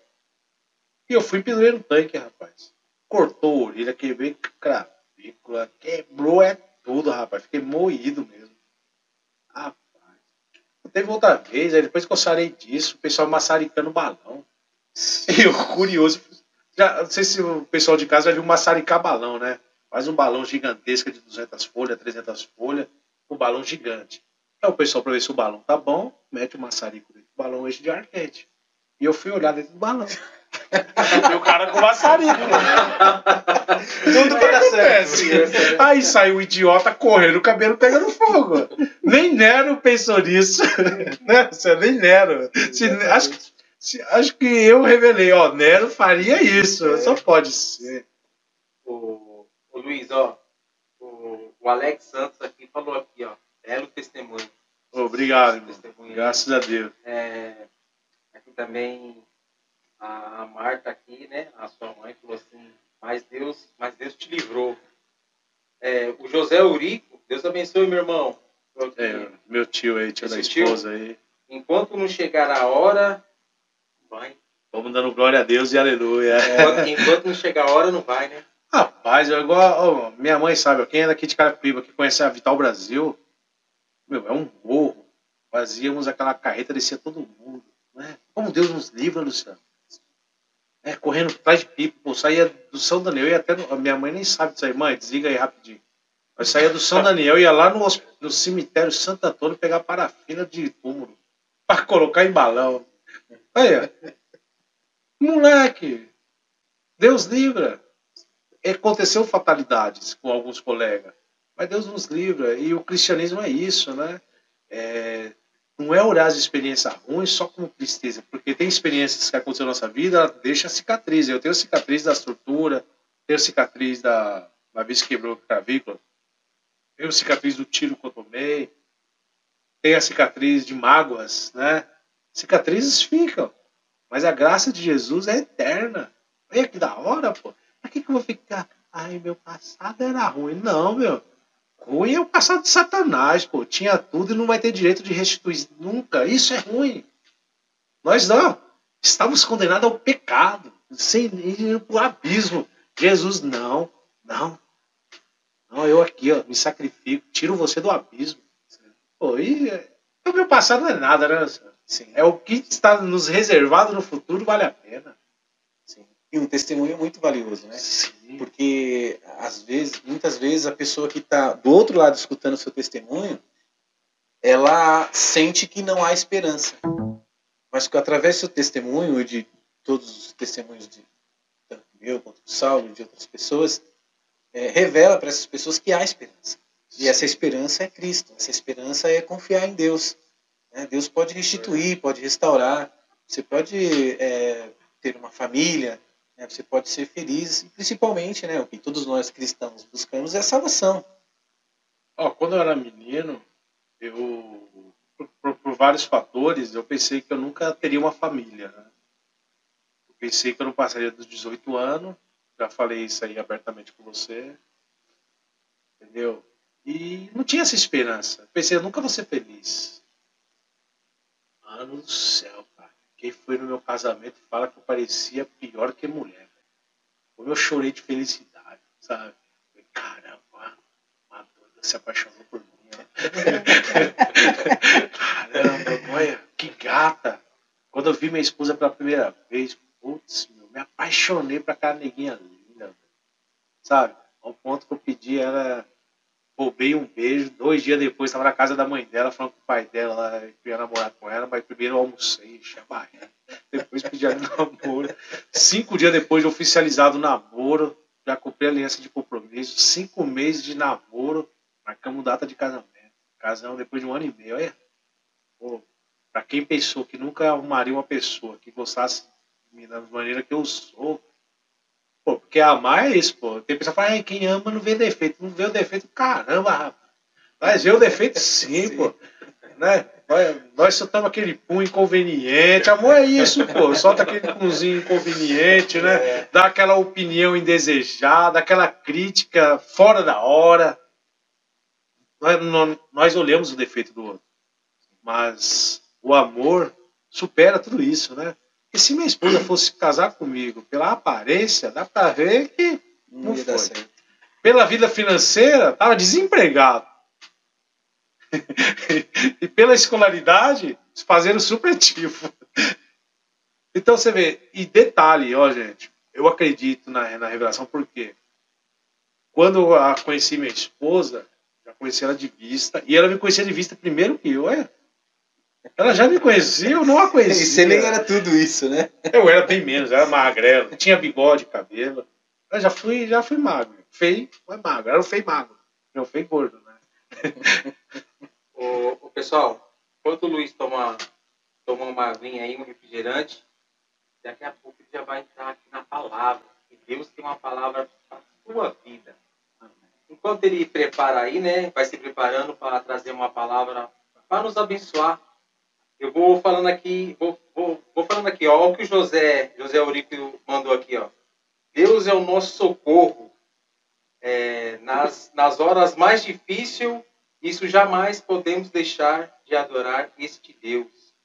O Rodrigo Buzinati mandou aqui, ó. Buzinati. Buzinati? Buzinati. Ele mandou aqui, ó. Testemunho forte. Enquanto o Luiz vai se preparando aí, meus irmãos, para trazer uma palavra é, esta, esta noite aqui, eu vou mandando aqui os abraços. E se você, meu irmão, precisar de oração, queira alguém que, né, esteja precisando, que você sabe que está necessitado de uma oração, depois que o nosso irmão Luizinho é, trazer aqui uma mensagem para alegar os nossos corações, ele vai estar orando no, né, no, como falar assim, no, no geral, né? Para todos que, que estão precisando de oração. Enquanto ele vai se preparando ali, eu quero mandar já o meu abraço aqui para Marta, para o José Eurico, para o Rodrigo, o Zinati, corrigindo aqui. É, o Alex Santos, é, quem mais aqui? É, vai, me ajudando aí. O, o Ah, é, já passou aí, mas Agnaldo, a Cris. Cris, Deus te abençoe. A esposa do pastor Rafael. Agnaldo Costa, um abraço, meu irmão. Quem mais aí? Vamos aí, vamos aí. Tem, o pessoal tá interagindo bem aí, hein? Obrigado, pessoal. Antônio Saraiva Amaral, Deus abençoe. Antônio Saraiva Amaral. Deixa eu ver quem mais aqui. Tem mais. Moacir Soares, Deus abençoe, meu irmão. Tem, tem bastante gente aqui, hein? Quem tem mais aqui, Luciano? Vai, vai me ajudando aí. Maicon Amaral, Deus abençoe, meu irmão. José Eurico já foi? Já. Pessoal, tudo interagindo aqui com a gente. Bom, enfim, tem bastante gente aqui interagindo. Que Deus abençoe. Irmão, se tiver precisando de oração, já manda aqui no chat aqui. E no final, né, da, do, do nosso irmão Luizinho trazer uma palavra para edificar os nossos corações, é, ele vai estar orando. E nesse momento, Posso, posso ah, falar? sim, Não sou eu convidado, mas ah, eu não podia perder essa oportunidade hoje aqui. É, a gente está falando em testemunho, né? E esse final de semana a gente passou um pouquinho dessa angústia, né? De você poder né, perder a vida ou perder uma pessoa que você ama. E a gente passou por isso. Né? No sábado, meu filho se envolveu numa briga e o rapaz pegou um pedaço de vidro e cortou o seu pescoço. E a gente passou por esse momento difícil, né? Mas Deus nos abençoou que nosso filho hoje está bem, tomou 12 pontos no pescoço, mas ele, graças a Deus, está bem, está em casa e hoje é o seu aniversário. Então não poderia deixar de passar esse momento aqui e desejar para você, meu filho, Luciano Filho, feliz aniversário, Deus te abençoe e agradeço a Deus pela sua vida.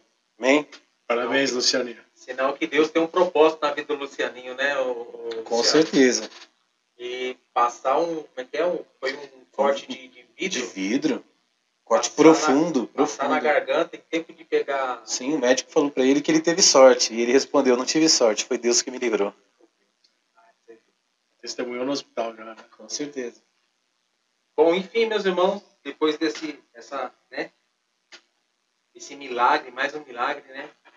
Eu salvando aí a vida do, do Luciano, Lucianinho, né? Conhecido como Lucianinho. O Luciano também, né? Não infartou, É. né? Com certeza. Você vê um filho numa situação dessa. É, todo mundo fica, Muito né? difícil. a- fica tenso, né? Fica, fica muito tenso. E eu conversando a semana inteira. Complicado. Meu irmão, Amém. a palavra é sua.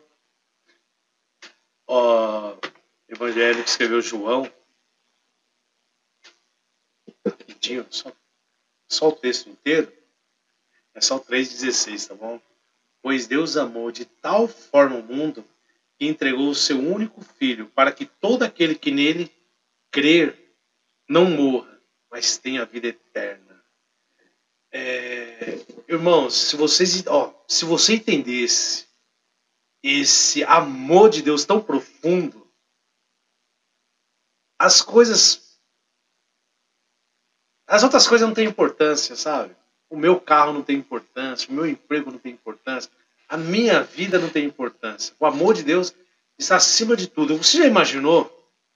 Jesus lá no céu, ele abre mão de tudo e vem para a terra. Isso não está escrito em livro nenhum, isso é meu pensamento, tá, gente? Meu, meu pensamento. E se Jesus tivesse pecado? Ele poderia voltar para o reino de Deus? Se ele tivesse pecado?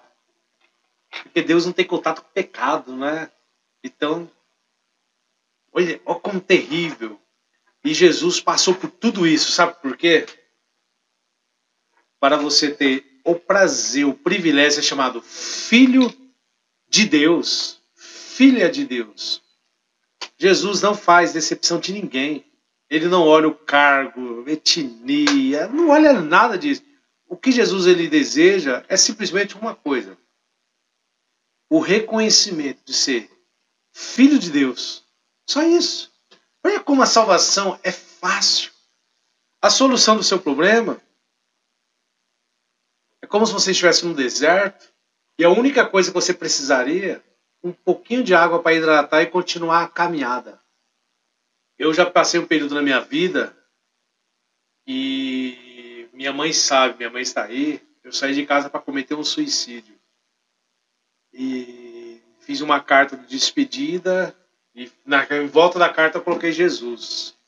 E o pastor João Feliciano na época ele fez assim, Marta, ele saiu para se matar. Mas ele mesmo, o próprio subconsciente dele, o espírito que está dentro dele, repreendeu em nome de Jesus. Daqui a em 15 minutos ele volta. Em 15 minutos eu estava de volta para minha casa. Quem falou para ele que eu voltaria em 15 minutos? O Espírito Santo. Da mesma maneira que o Espírito Santo está falando com você agora. Não importa a maneira que você está, que você está vivendo, não importa. Não importa se o plano que você desejou que acontecesse esse ano não aconteceu. Não importa se alguém da sua família morreu. Não importa. O importante é que Jesus morreu para você ser chamado filho, filha de Deus. Você é irmã de Jesus, irmão de Jesus. Nós temos direito quando morremos, passar para uma eternidade em Cristo Jesus.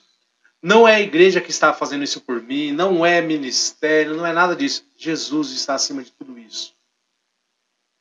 E uma coisa que eu gostei que Cristo fez na minha vida, além dos livramentos, além do prazer de ser pai, ser esposo, ser filho, foi ter o prazer de ter paz ao dormir. Quando eu durmo, gente, eu durmo muito bem. A minha esposa não dorme muito bem, não, porque eu ronco muito, né? Se ela dormir depois de mim, ela demora um pouquinho mais.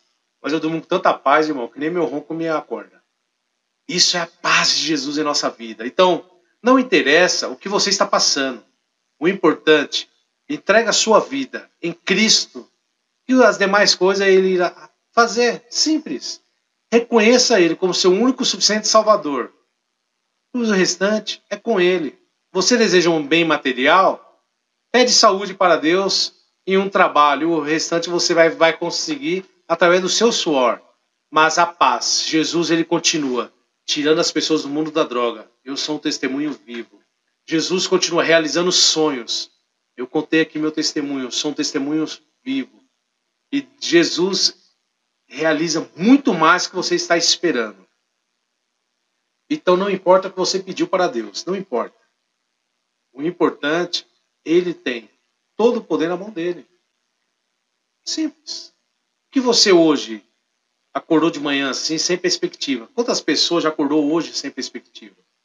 Quantas pessoas hoje estão no leito de um hospital desenganado pelos médicos?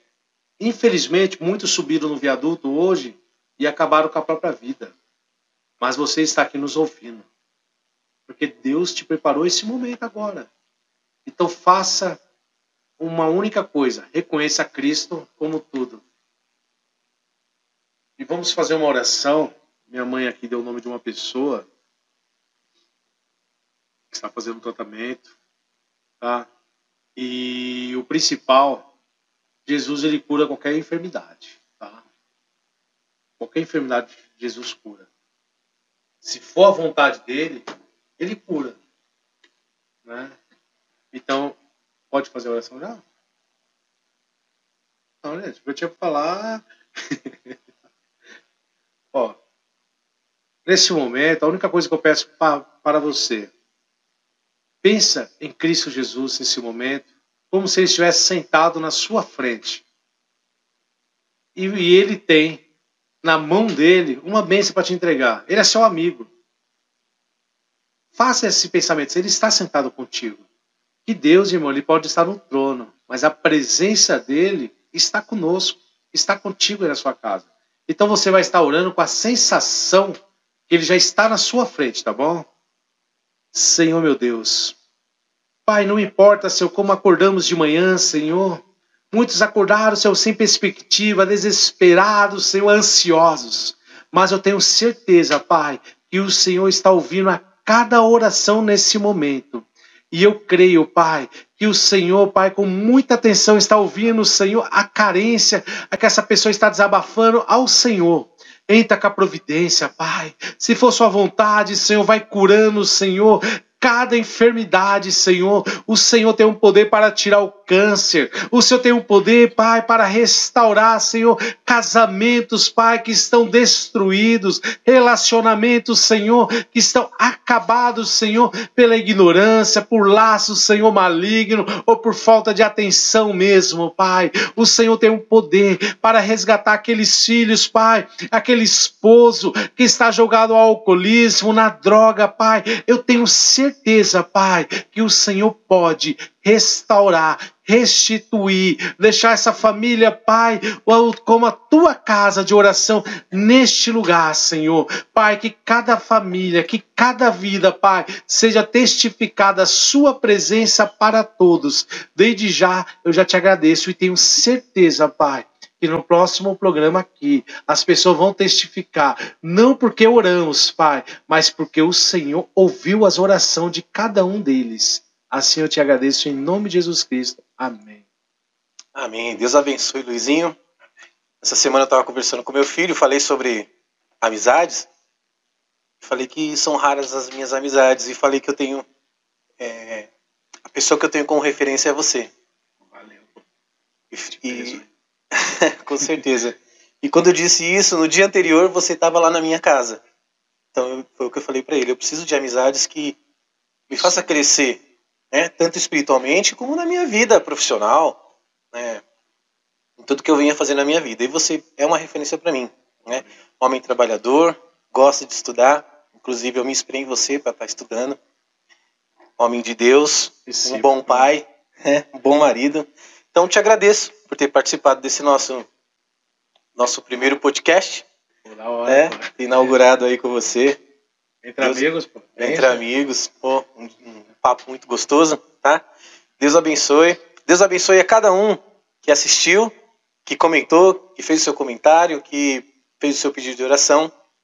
Peço que você que ainda não se inscreveu no canal, se inscreva no canal, ative o sininho, dê um joinha pra gente aí, nos abençoe.